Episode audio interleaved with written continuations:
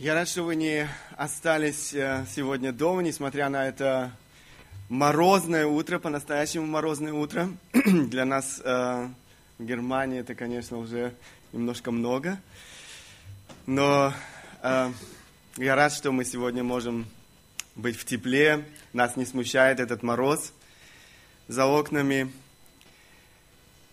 Я уверен, что Бог сегодня желает говорить каждому из нас, научать, наставлять нас. Эм, мы сегодня возвращаемся снова к первому посланию Петра. Медленно, но уверенно мы продвигаемся с вами э, шаг за шагом или стих за стихом, лучше сказать, в этом э, послании, в изучении этого послания. Если вы помните, мы задержались с вами на одной важной э, теме, которым, которой Петр касается также в своем послании. Будьте святы, потому что я свят. Будьте святы, потому что я свят. Это наше обязательство, как мы уже с вами говорили, это наша прямая ответственность всякого, кто познал Бога, кто обрел это великое духовное богатство, о котором мы с вами размышляли в первых 12 стихах, о котором, э, который апостол э, Петр описывает в этих первых 12 стихах. Прежде чем мы приступили, или прежде чем мы с вами подошли к, этой, к этим стихам, в послании Петра мы сделали с вами такой краткий обзор темы святости в Библии. И в первой проповеди мы говорили с вами о такой важной теме, как Бог и святость, Его святость. Мы посмотрели с вами на то, что Библия говорит о святости Бога, что значит это слово по отношению к Богу. Мы посмотрели с вами некоторые примеры того, как человек э, соприкасался со святостью Бога, а также увидели, каким последствиям ведет пренебрежение э, Его святостью.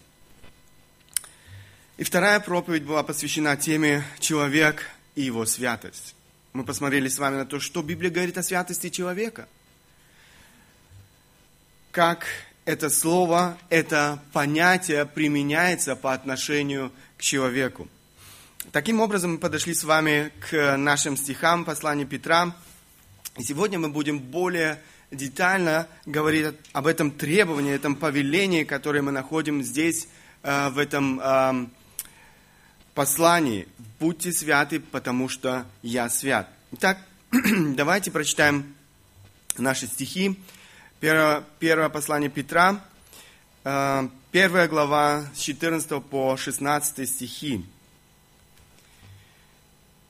«Как послушные дети, не сообразуйтесь с прежними похотями, бывшими в неведении вашим, но по примеру призвавшего вас святого, и сами будьте святы во всех поступках ибо написано, будьте святы, потому что я свят.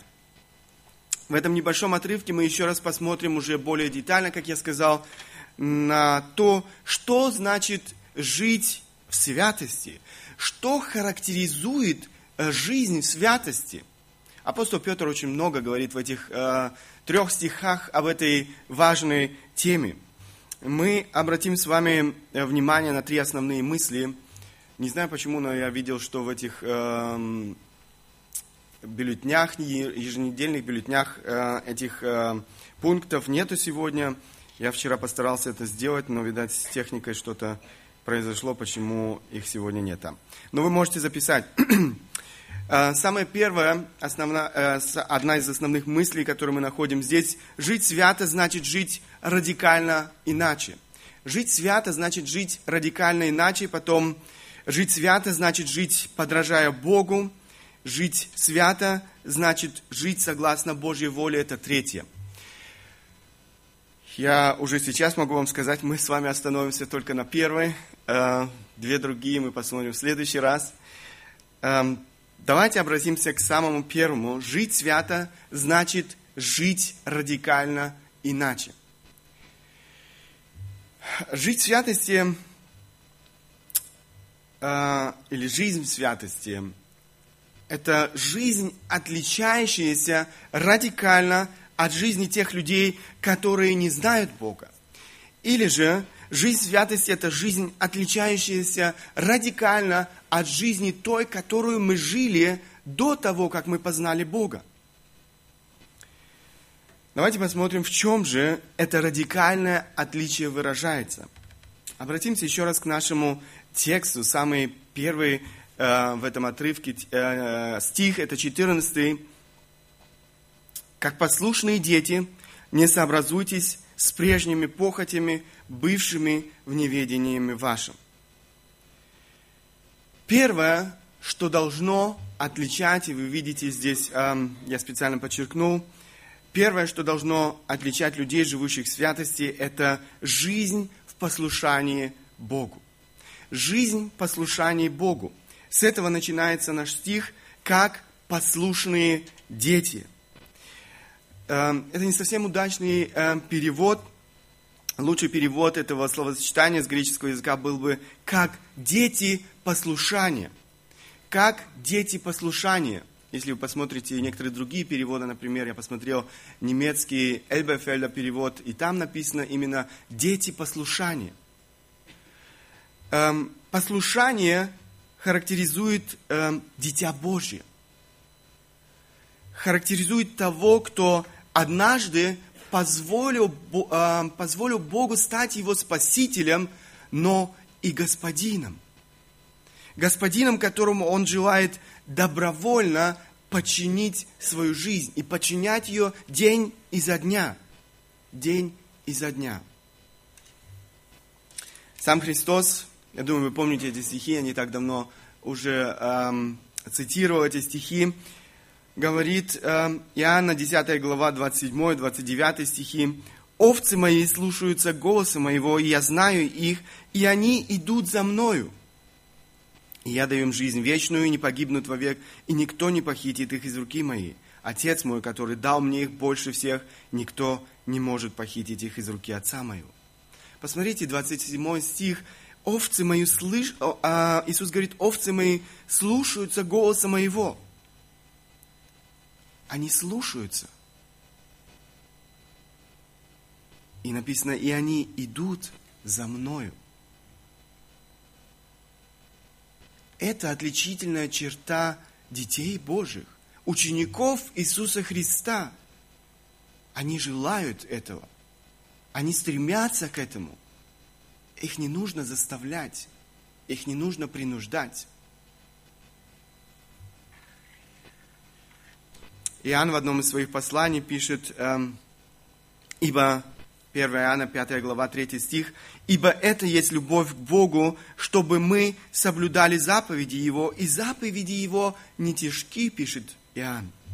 В соблюдении заповедей Божьих проявляется наша любовь к Нему – соблюдение заповедей Божьих уже не бремя, посмотрите, Иоанн говорит, и заповеди его не тяжки, это уже не бремя для человека, который познал Бога, который любит Его и проявляет в этом, э, исполняет эти заповеди свою любовь, выражает таким образом свою любовь. Это можно проследить и э, во взаимоотношениях людей, которые любят друг друга. Еще один стих, э, послание к римлянам, апостол Павел пишет, римлянам 6 глава, 17 стих, «Благодарение Богу, что вы, быв прежде, прежде рабами греха, от сердца стали послушны тому образу учения, которому предали себя». Посмотрите, как э, здесь выражает это апостол э, Павел. «Стали послушны от сердца». Это там, где произошла эта перемена, преображение. Когда преображается сердце, человек желает сердцем своим быть послушным этому учению. То есть речь идет об этом слове, об этом учении, которое мы находим в этой книге. Это то, что нас радикально отличает от тех людей в этом мире, которые сегодня еще не знают Бога, и подчиняет свою жизнь другому господину, подчиняет свою жизнь дьяволу. Они не желают подчиниться Богу. В послании к Ефесянам апостол Павел называет людей неверующих сынами противления. Вы видите, это а, противопоставление. Сыны послушания, дети послушания и сыны противления. Или сыны непослушания. Эм, Ефесянам 2 глава 1-2 стихи. Посмотрите, и вас, мертвых по преступлениям и грехам вашим, в которых вы некогда жили по обычаю мира сего, по воле князя, господствующего в воздухе, в воздухе духа действующего ныне в сынах противления. Посмотрите, он называет их сынами противления, то есть те, которые не желают подчиниться Богу. И дальше в пятой главе он то же самое использует выражение, 5 э, глава 6 стих, Никто да не обольщает вас пустыми словами, ибо за это приходит гнев Божий на сынов противления. Человек неверующий – это человек, который не желает подчинить свою жизнь Богу. В подсрочном переводе вы прочтете «сыновья непокорности» или «непослушания». Непослушание Богу – это то, что характеризует человека неверующего, того, кто живет в соответствии, можно сказать, со своей системой стандартов. Каждый человек неверующий, у него своя собственная система стандартов, и на основании этой собственной системы стандартов он э, живет и строит свою жизнь. В конце концов, такой человек подчиняется дьяволу. Это его настоящий господин. Как бы резко это ни звучало, но это именно так, именно так об этом говорит Слово Божье. В момент обращения человека к Богу происходят радикальные перемены. В природе существует эм, такое явление, наверное, вы уже слышали, эм, как метаморфоз. Э, может быть, слово для вас очень э, иностранное, э, необычное – но я думаю, если я приведу пример, вы поймете, о чем идет речь. Мы жили в Узбекистане и очень часто сталкивались с этим, э, когда наблюдали, как э, гусеница превращается, э, вот эта невзрачная гусеница превращается в бабочку.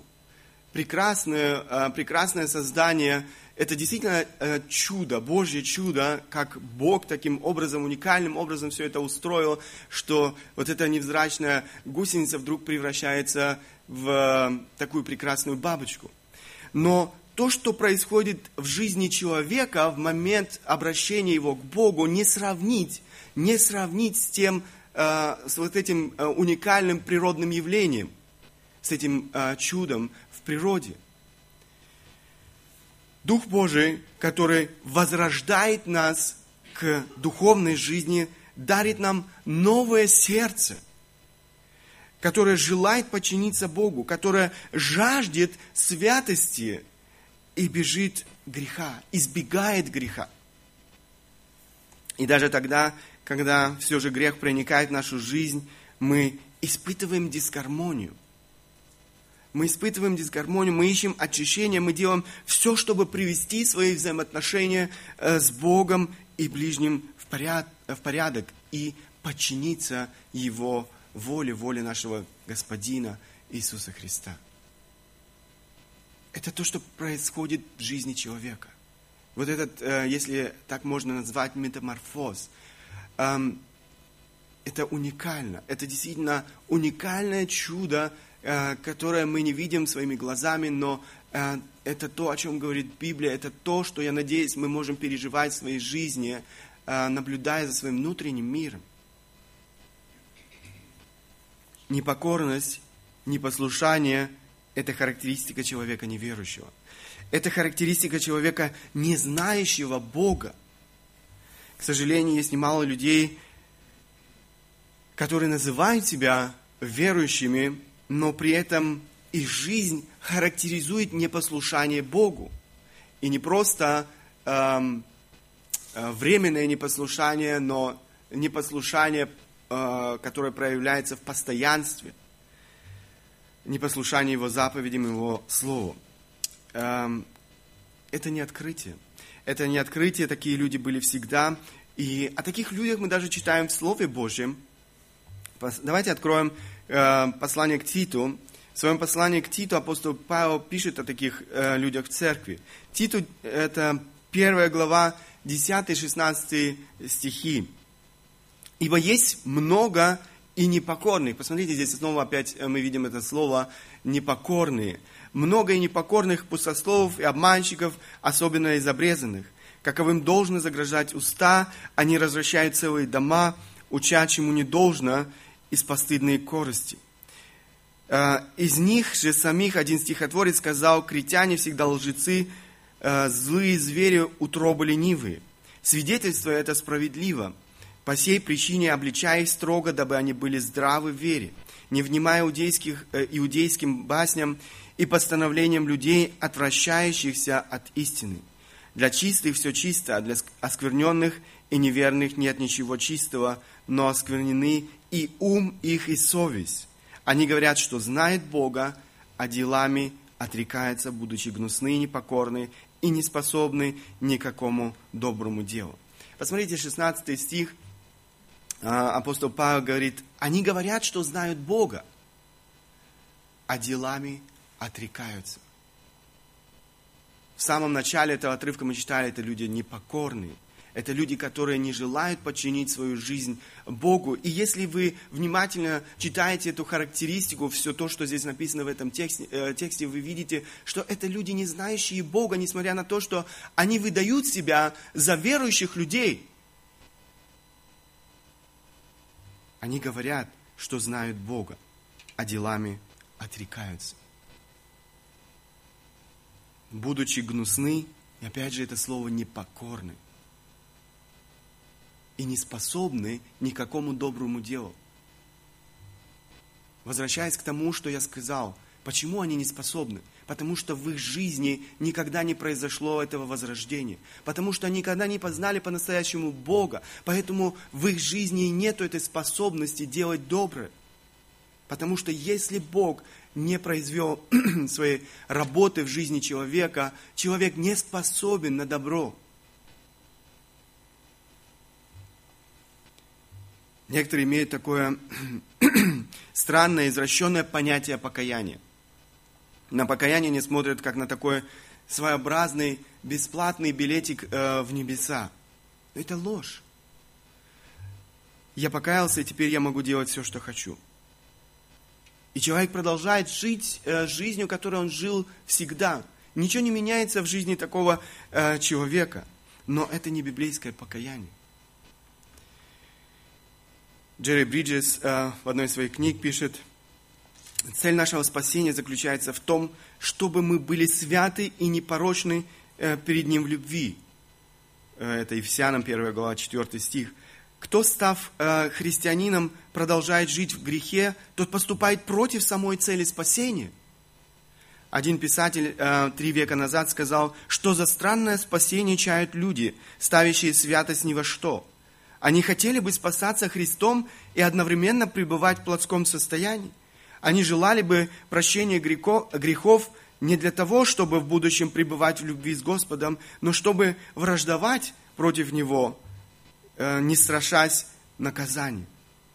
Действительно, это странное представление людей не имеет ничего общего с тем, о чем говорит Библия. Это ложь. Такого не бывает. Такого не знает Библия. Знаете, какой первый вопрос задает Павел, когда, а, а, когда он понимает, что Иисус Христос есть истинный Бог, есть Господин. Первый его вопрос, Деяние 9 глава 6 стих, он говорит, Господи, что повелишь мне делать? Господи, что повелишь мне делать? Вот это то, что происходит с человеком после его истинного обращения к Богу. Он желает подчинить свою жизнь Богу, если человек по-настоящему познал Бога.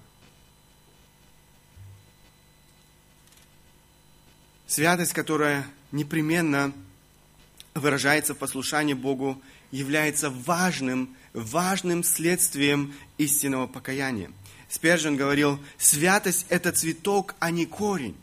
Святость – это цветок, а не корень.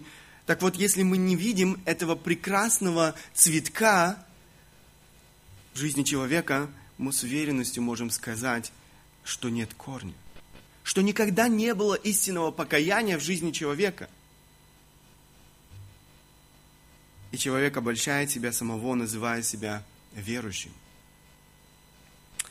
Это важный критерий, по которому каждый, каждый из нас может проверить свою собственную жизнь, свою собственную э, веру. Как изменилась твоя жизнь? Как изменилась твоя жизнь после твоего обращения к Богу?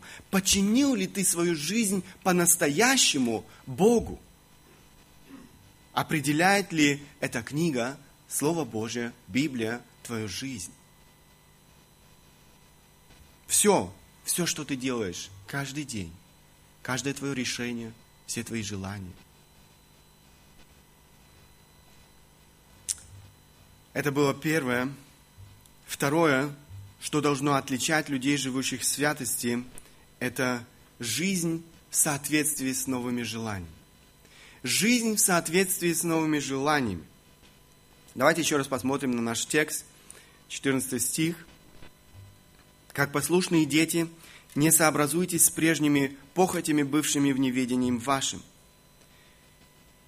Жизнь э, в соответствии с новыми желаниями – это еще одно радикальное отличие человека, живущего в святости.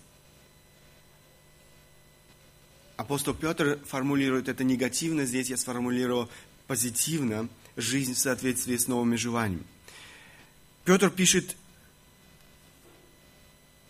не сообразуйтесь, не сообразуйтесь эм, с прежними похотями. Или эм, с греческого можно по-другому это прочитать, не сообразующиеся с прежними похотями. Человек, живущий без Бога, живет в соответствии со своими похотями, эм, похотями плоти. Я бы еще раз хотел вернуться к этой характеристике апостола Павла в эм, Ефесянам давайте посмотрим, э, и вы увидите, что ту же, ту же самую характеристику мы, мы находим, когда апостол Павел описывает человека неверующего. Послание к Ефесянам, э, снова эти первые стихи, вторая глава, первые, третьи стихи.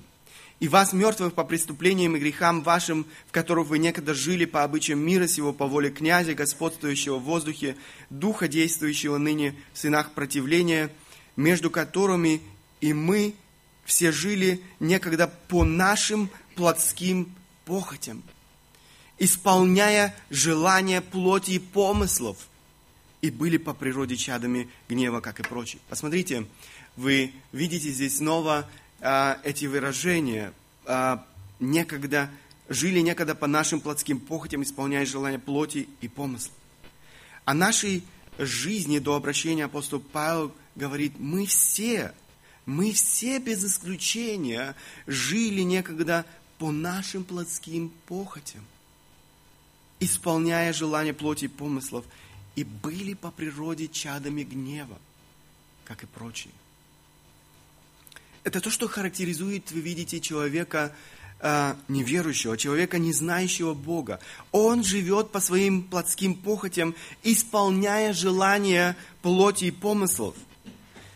Опять же, я думаю, когда мы слышим это выражение похоти плоти, мы думаем чаще всего о грязных сексуальных эм, желаниях. Но это не только э, грязные сексуальные желания, хотя и это тоже.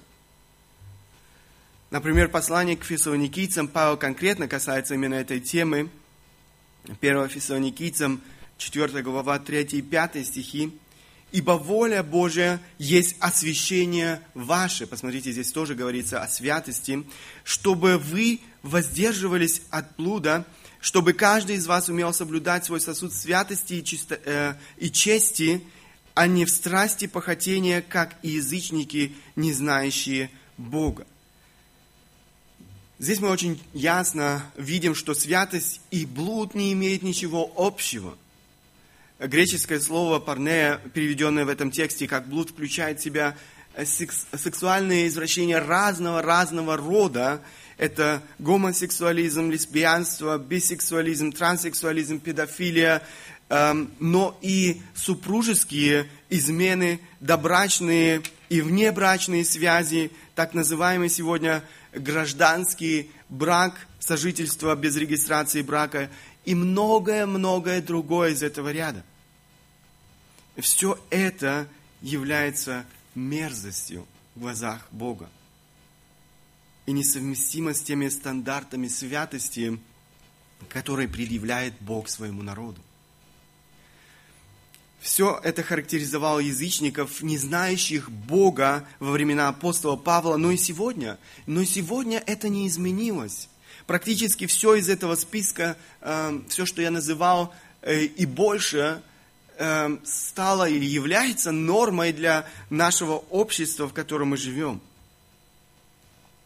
Но похоть – это не только грязные сексуальные желания. Слово «похоть» – это более широкое э, значение. Конечно же, не всякое желание является греховным, это тоже важно понять. Есть вполне здоровые желания. Например, у тебя появилось желание покушать. Это еще не значит, что это грех. Но если это желание выходит за рамки допустимого, если ты не можешь его больше контролировать и набиваешь свой желудок э, так, что после этого тебе плохо, то Библия это называет уже чревоугодием. И это грех. Бог нас так создал, что мы имеем желание.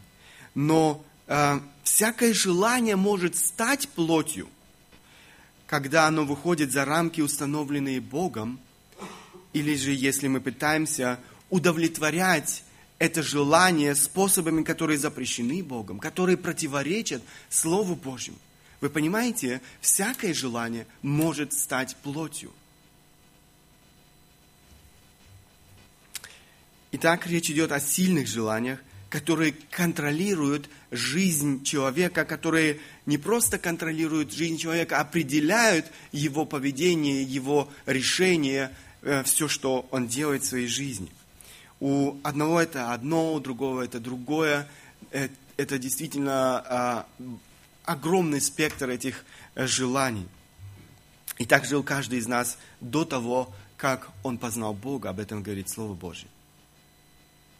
Но человек, обратившийся к Богу, обретает способность контролировать и обуздывать свои э, похоти плоти.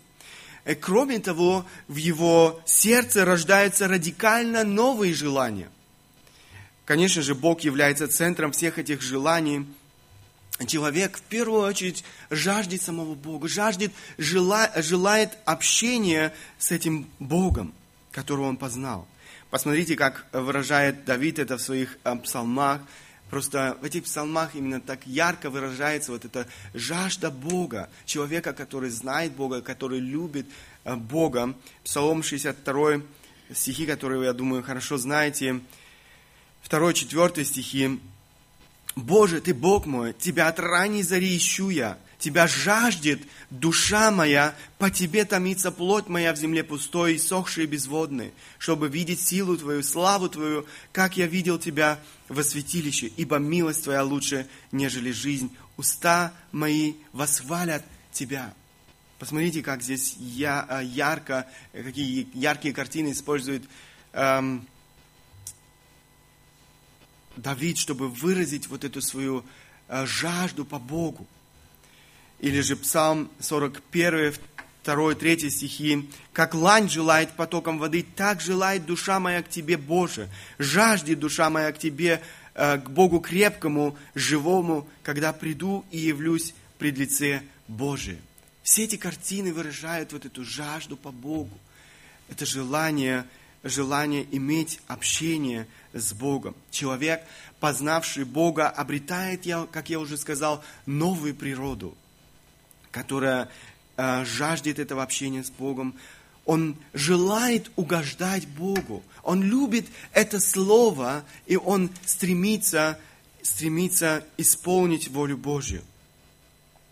Это не значит, что мы не будем больше испытывать эту борьбу с похотями плоти. Но в отличие от человека, не знающего Бога, мы имеем все необходимое. Мы имеем все необходимое, чтобы подавлять эти неугодные Богу желания, обуздывать их. Послание к Титу апостол Павел пишет, это вторая глава, 11-12 стих, ибо явилась благодать Божия, спасительная для всех человеков, научающая нас, чтобы мы, отвергнув нечестие и мирские похоти, целомудренно, праведно и благочестиво жили в нынешнем веке. Посмотрите, здесь а, апостол Павел говорит, благодать Божия, спасительная для всех человеков, научающая нас – вот это слово, научающее нас, эм, тоже можно по-разному переводить с греческого языка. Можно перевести как воспитывающее или дисциплинирующее нас. Это то, что производит эта благодать в нашей жизни. Чему же научает нас эта благодать или же в чем воспитывает, дисциплинирует нас эта благодать? Воспитание э, включает всегда в себя два аспекта. С одной стороны, это негативный аспект. Мы, как родители, работаем над тем, чтобы помочь ребенку преодолеть какие-то э, недостатки в его жизни, пороки в его жизни. Эм, с другой стороны, положительный аспект, когда мы работаем над тем, чтобы развить какие-то положительные качества характера ребенка.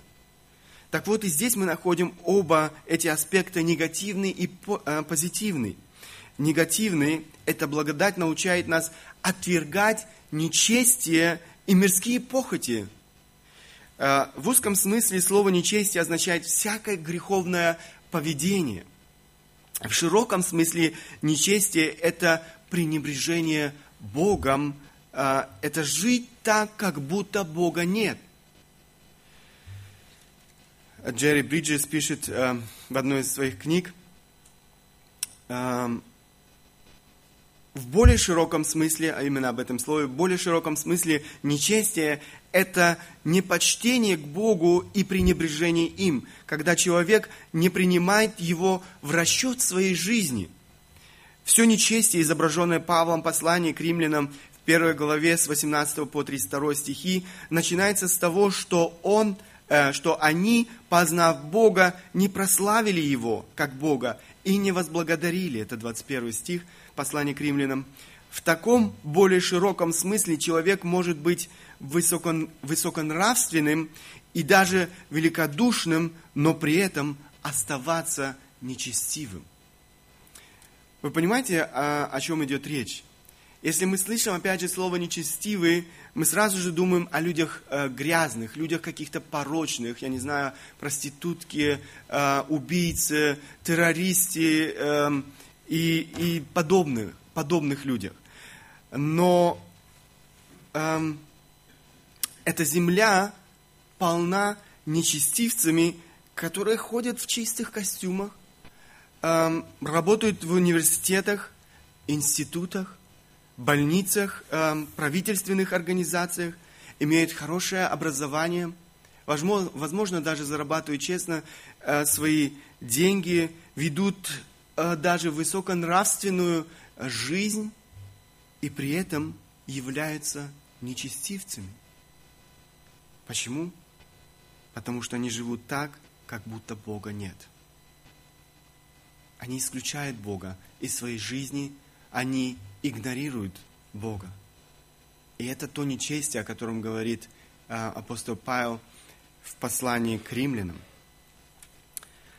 Кроме того, Благодать учит нас отвергать мирские похоти. Здесь мы снова видим знакомое уже нам слово. Благодать учит нас говорить «нет» всем этим неугодным Богу греховным желаниям. Она помогает нам обуздывать все эти греховные желания, которые восстают в нашей жизни.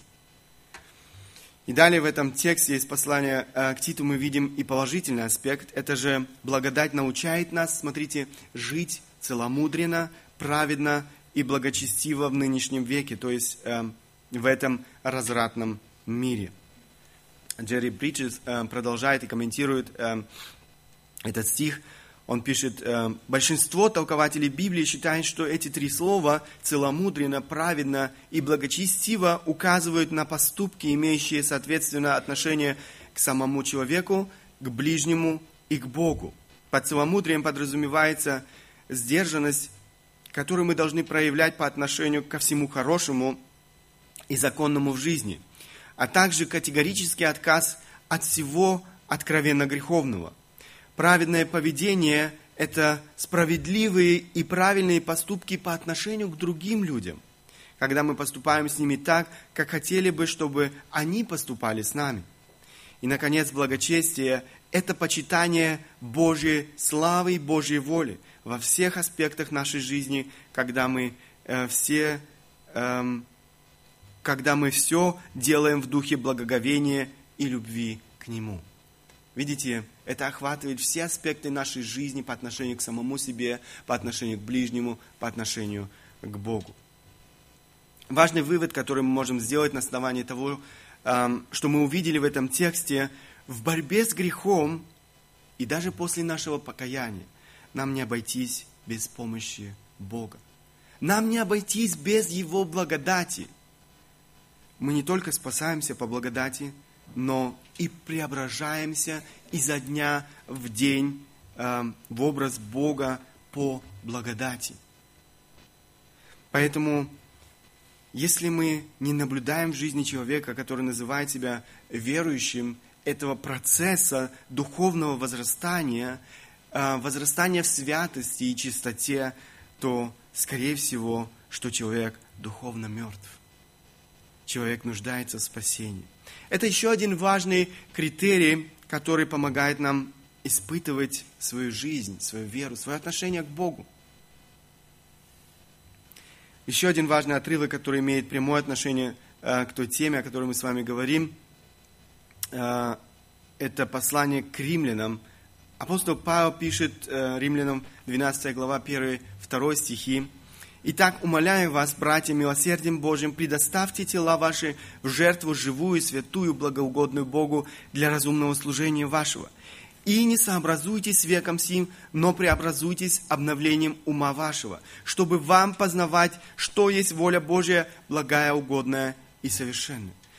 Смотрите, здесь апостол Павел говорит о том, что чтобы мы не сообразовались э, с веком сим, это второй стих, то есть чтобы мы не перенимали стандарты, стандарты мировоззрения, ценности этого безбожного мира, но что э, является нашей ответственностью? Преображаться, э, преображать наш разум посредством Его Слова. Это и есть э, обновление ума, которое производит Бог в нашем жизни, если мы позволяем Ему, если мы, э, если мы размышляем над Его Словом, если мы позволяем этому Слову преображать нашу жизнь. Слово Божие преображает наш разум, делает нас способными познавать волю, как здесь написано, благую, угодную, совершенную. Мыслить так, как мыслит Бог. Желать того, что желает Бог. Итак, мы видим, что святость это не только то, что ты делаешь, но и то, что ты желаешь. К сожалению, есть немало людей в церквях, которые заражены фарисейством. Все внимание в их жизни сосредоточено на внешнем. Внешне они ведут благочестивый образ жизни, некоторые даже впадают в крайности, и такое можно наблюдать очень часто в некоторых э, церквях, даже это стало э, действительно огромной болезнью, да, когда э, юбка такая, э, прическа такая и так далее и тому подобное – но изнутри их раздирают похоти плоти, которые они пытаются тщательно скрыть от людей вокруг них. Очень часто эти люди слепы, точно так же, как в свое время фарисеи были слепы. Фарисеи думали, что у них все в порядке. В своих глазах они были святы, даже, может быть, в глазах многих людей, которые их окружали и не знали их внутреннего мира. Они думали, это святые люди, но не в глазах Бога.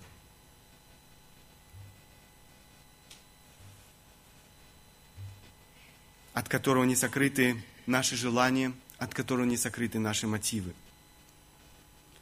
Они не видели, что их молитва или же пост – это не что иное, как показуха для людей. За этими внешними благочестивыми действиями э, скрывалось нечестивое желание, вожделение быть замеченными другими. Об этом говорит Христос. Они творили дела милосердия, но истинными, истинными, истинным желанием, которое побуждало их к этим делам милосердия, было желание прославить себя, а не Бога. Вы видите, как такая на первый взгляд, на первый взгляд непогрешимая святость, внешняя непогрешимая святость может быть большим нечестием в глазах Бога. Мы должны опасаться такого фарисейства в своей жизни. К сожалению, это очень распространенная духовная болезнь в церквях. На определенном этапе своего духовного роста человек успокаивается.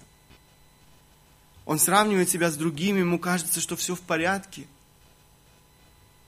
Он не совершает каких-то грубых внешних грехов, таких как блуд, эм, прелюбодеяние, пьянство, наркомания, воровство – и многое другое из этого списка, но он проявляет терпимость э, к таким грехам, как осуждение,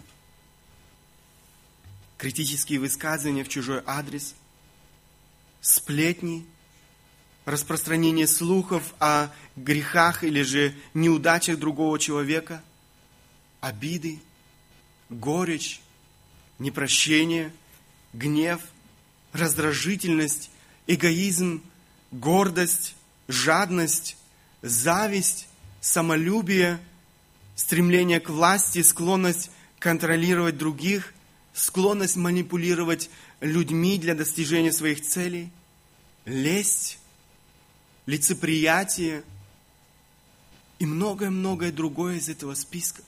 Посмотрите, все из того, что я перечислил, и многое из этого списка, это не так просто увидеть э, на первый взгляд – но Бог видит это в нашей жизни. И все это точно так же противно Богу. Противно Богу, как такие явные грехи, как прелюбодеяние или же пьянство, и не имеет ничего общего со святостью. Это огромное нечестие в глазах Бога. Я помню, в библейской школе одна эм, студентка после первого года обучения в библейской школе, она эм, немножко рассказывала о своих переживаниях, что она эм, пережила, пережила за этот год свои, э, в, во время этого обучения. Она говорит, когда я пришла в библейскую школу, я была очень хорошего мнения о себе. Я думала, говорит, все в моей жизни в порядке. Но через год я, говорит, увидела себя в совершенно другом свете когда, когда Слово Божье стало проникать в ее сердце, она вдруг увидела, сколько грязи, сколько грязи еще в этом сердце, сколько грязи в ее жизни. Она оценивала себя на основании всех этих внешних дел, поступков. Но когда Бог начал свою работу в ее сердце, она увидела себя глубже. Она увидела свое внутреннее состояние. Знаете, так часто происходит в нашей жизни. Мы оцениваем себя на основании каких-то внешних поступков и имеем о себе хорошее мнение. Но если мы не позволяем Божьему Слову проникать в нашу жизнь, в наше сердце, в наши мысли, мы будем слепы. И мы будем оценивать себя на основании этих внешних поступков. Когда мы были, жили в Узбекистане, были пацанами, э, мы очень часто, пока родителей дома не было, играли. Э, я не знаю, многие из вас, наверное, тоже подобные игры играл. Устраивали такой э, битвы подушками. И вот когда родители приходили, мы эти подушки, конечно, э, клали на место, бросали все на место. Но то, что я часто видел, мы жили в Узбекистане, там солнце было очень яркое, луч света проникал в комнату, и Он освещал всю эту пыль, которая поднималась э, после этой битвы подуш, э, подуш. Знаете, э, нужен был вот этот луч света, чтобы увидеть эту пыль. Просто так мы ее не увидим, или мы бы ее не увидели. Но вот этот луч света позволял, позволял видеть то, что оставалось невидимым для глаз. Подобное происходит в нашей жизни. Если мы не позволяем этому свету, этим истинам проникать в нашу жизнь, мы не будем видеть этой грязи. И знаете, чем больше света, тем больше грязи мы замечаем в нашей жизни. Мы видим, как много, как много всего, что необходимо приводить в порядок. Без этого слова, без этих истин нет никакого преображения в нашей жизни. Поэтому так важно, чтобы мы вникали в суть этого слова. Поэтому так важно, чтобы мы размышляли над этими истинами. Глубоко размышляли, не просто поверхностно. Только тогда мы сможем переживать то, что пережила эта студентка э, в своей жизни в библейской школе, когда Бог начал свою работу в ее сердце, она увидела, сколько грязи в этом сердце.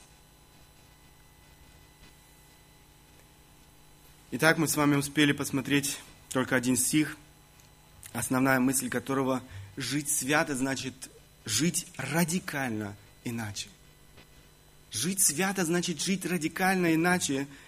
Жизнь в святости – это жизнь, отличающаяся радикально от той жизни, которой мы жили, или же жизни людей, которые сегодня еще не знают Бога и живут вокруг нас – если мы не видим, если вы не видите этих радикальных перемен в вашей жизни, я бы советовал вам пересмотреть свою веру. Скорее всего, вы заблуждаетесь. И вы нуждаетесь в спасении. Первое, что должно отличать людей, живущих в святости, это жизнь послушания Богу. Второе, что должно отличать э, людей, живущих в святости, это жизнь в соответствии с новыми желаниями, радикально новыми желаниями. Я бы хотел, чтобы каждый из нас испытал свою жизнь. Отличается, отличается ли твоя жизнь сегодня послушанием Богу? Интересует ли тебя воля Божья для твоей жизни – Спрашиваешь ли ты Бога, Господи, что повелишь мне делать? Или же ты боишься задавать Богу этот вопрос? Готов ли ты делать то, что Бог ожидает от тебя? Если Он откроет тебе свою волю, Он будет это делать в нашей жизни, если мы задаем Ему этот вопрос. Я бы очень хотел, чтобы каждый из нас каждый свой новый день начинал с этого вопроса. Господи, что повелишь мне делать? Какие желания наполняют твое сердце? Жаждешь ли ты Бога, этого общения с Ним? Желаешь ли ты познавать Его? Является ли Бог центром твоей жизни? Или же тебя раздирают изнутри похоти плоти, эти греховные желания, которые рано или поздно разрушат твою жизнь? Не нужно бежать Бога. От Него все равно никому из нас не сокрыться. И, как я уже сказал, Бог знает все, намерения нашего сердца, наши э, желания. Бог знает наши мысли, Он знает наши побуждения. Ничто не сокрыто от Бога. Когда мы осознаем свою вину и в раскаянии обращаемся к Нему, Он не отталкивает нас. Он прощает. Он охотно прощает. Он дарит благодать. Помните, та благодать, о которой мы говорили, послание к Титу – о которой так много написано. Он дарит эту благодать. Он хочет помочь нам в нашей жизни жить в чистоте и святости. И этим самым прославить Его. Аминь. Ставим под возможности, кто хочет, может обратиться к Богу в своей молитве.